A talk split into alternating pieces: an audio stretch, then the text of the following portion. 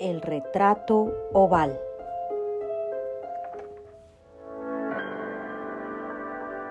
El castillo al cual mi criado se había atrevido a entrar por la fuerza antes de permitir que gravemente herido, como estaba, pasara yo la noche al aire libre, era una de esas construcciones en las que se mezclan la lobreguez y la grandeza, y que durante largo tiempo se han alzado cejijuntas en los Apeninos, tan ciertas en la realidad como en la imaginación de Mrs. Radcliffe.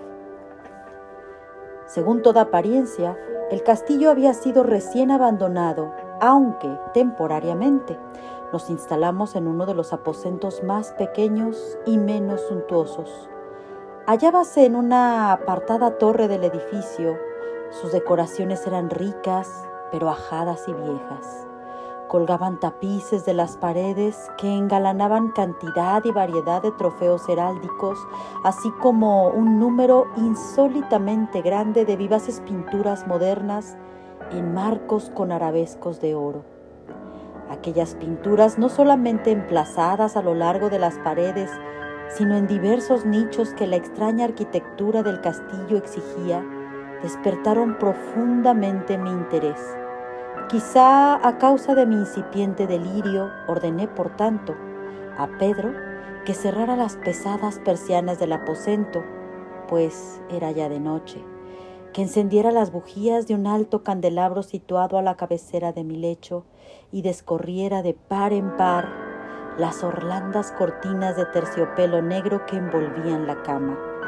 Al hacerlo así, Deseaba entregarme, si no al sueño, por lo menos a la alterada contemplación de las pinturas y al examen de un pequeño volumen que habíamos encontrado sobre la almohada y que contenía la descripción y la crítica de aquellas. Mucho, mucho leí e intensa, intensamente miré. Rápidas y brillantes volaron las horas hasta llegar la profunda medianoche. La posición del candelabro me molestaba, pero para no incomodar a mi amodorrado sirviente, alargué con dificultad la mano y lo coloqué de manera que su luz cayera directamente sobre el libro. El cambio, empero, produjo un efecto por completo inesperado. Los rayos de las numerosas bujías, pues eran muchas, cayeron en un nicho del aposento que una de las columnas del lecho había mantenido hasta ese momento en la más profunda sombra.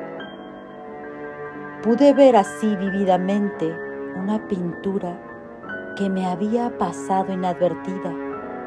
Era el retrato de una joven que empezaba ya a ser mujer. Miré presurosamente su retrato y cerré los ojos. Al principio no alcancé a comprender por qué lo había hecho pero mientras mis párpados continuaban cerrados, cruzó por mi mente la razón de mi conducta. Era un movimiento impulsivo a fin de ganar tiempo para pensar, para asegurarme de que mi visión no me había engañado, para calmar y someter mi fantasía antes de otra contemplación más serena y más segura. Instantes después, volví a mirar fijamente la pintura.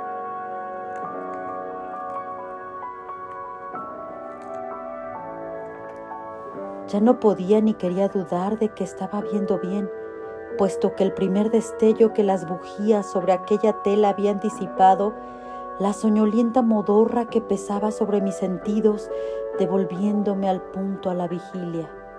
Como ya he dicho, el retrato representaba una mujer joven. Solo abarcaba la cabeza y los hombros, pintados de la manera que técnicamente se denomina viñete y que se parece mucho al estilo de las cabezas favoritas de Sully. Los brazos, el seno y hasta los extremos del radiante cabello se mezclaban imperceptiblemente en la vaga pero profunda sombra que formaba el fondo del retrato. El marco era oval, ricamente dorado y afiligranado en estilo morisco.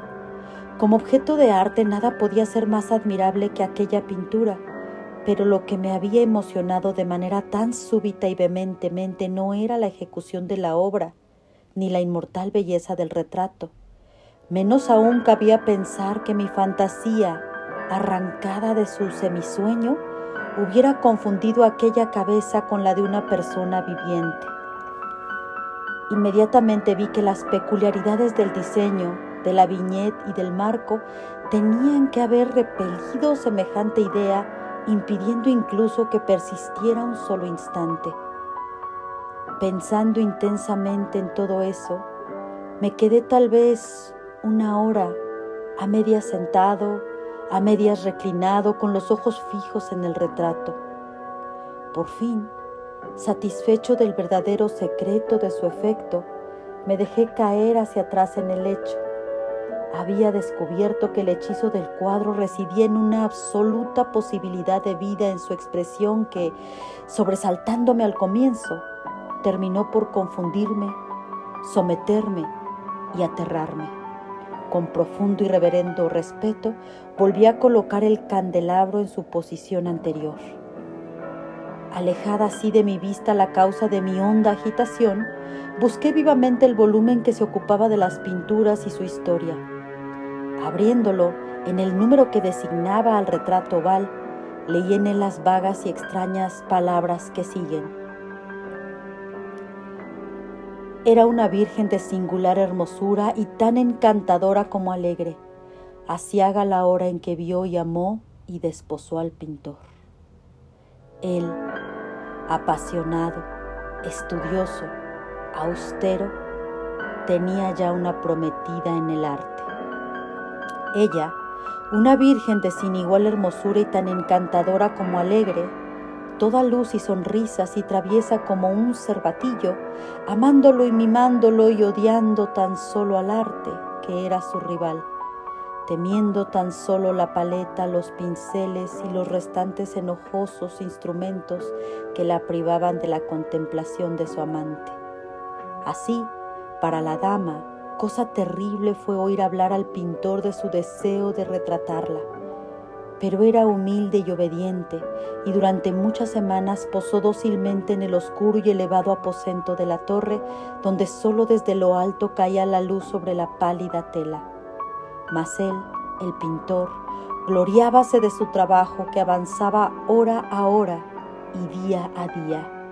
Y era un hombre apasionado, violento y taciturno que se perdía en sus ensueños, tanto que no quería ver como esa luz que entraba lívida en la torre solitaria, marchitaba la salud y la vivacidad de su esposa, que se consumía a la vista de todos, salvo de la suya. Mas ella seguía sonriendo sin exhalar queja alguna, pues veía que el pintor cuya nombradía era alta, trabajaba con un placer fervoroso y ardiente, bregando noche y día para pintar aquella que tanto le amaba y que, sin embargo, seguía cada vez más desanimada y débil. Y en verdad, algunos que contemplaban el retrato hablaban en voz baja de su parecido como de una asombrosa maravilla y una prueba tanto de la excelencia del artista como de su profundo amor por aquella a quien representaba de manera tan insuperable. Pero a la larga, a medida que el trabajo se acercaba a su conclusión, Nadie fue admitido ya en la torre, pues el pintor habíase exaltado en el ardor de su trabajo y apenas se apartaba los ojos de la tela, incluso para mirar el rostro de su esposa. Y no quería ver que los tintes que esparcía en la tela eran extraídos de las mejillas de aquella mujer sentada a su lado. Y cuando pasaron muchas semanas y poco quedaba por hacer, salvo una pincelada en la boca, y un matiz en los ojos, el espíritu de la dama osciló, vacilante como la llama en el tubo de la lámpara. Y entonces la pincelada fue puesta y aplicado el matiz, y durante un momento el pintor quedó en trance frente a la obra cumplida. Pero cuando estaba mirándola, púsose pálido y tembló mientras gritaba,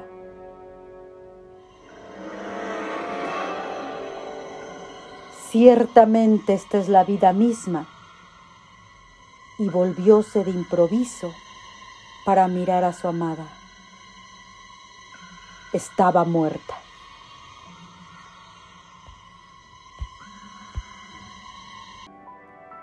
Escrito en 1824, El retrato oval es un relato cuya originalidad radica en la obsesión de la vida de muchas maneras y formas interesantes. Espero que la hayas disfrutado y me compartas tus comentarios en redes sociales. Soy Alma Leirda y te espero en otro relato más de los cuentos macabros de Edgar Allan Poe.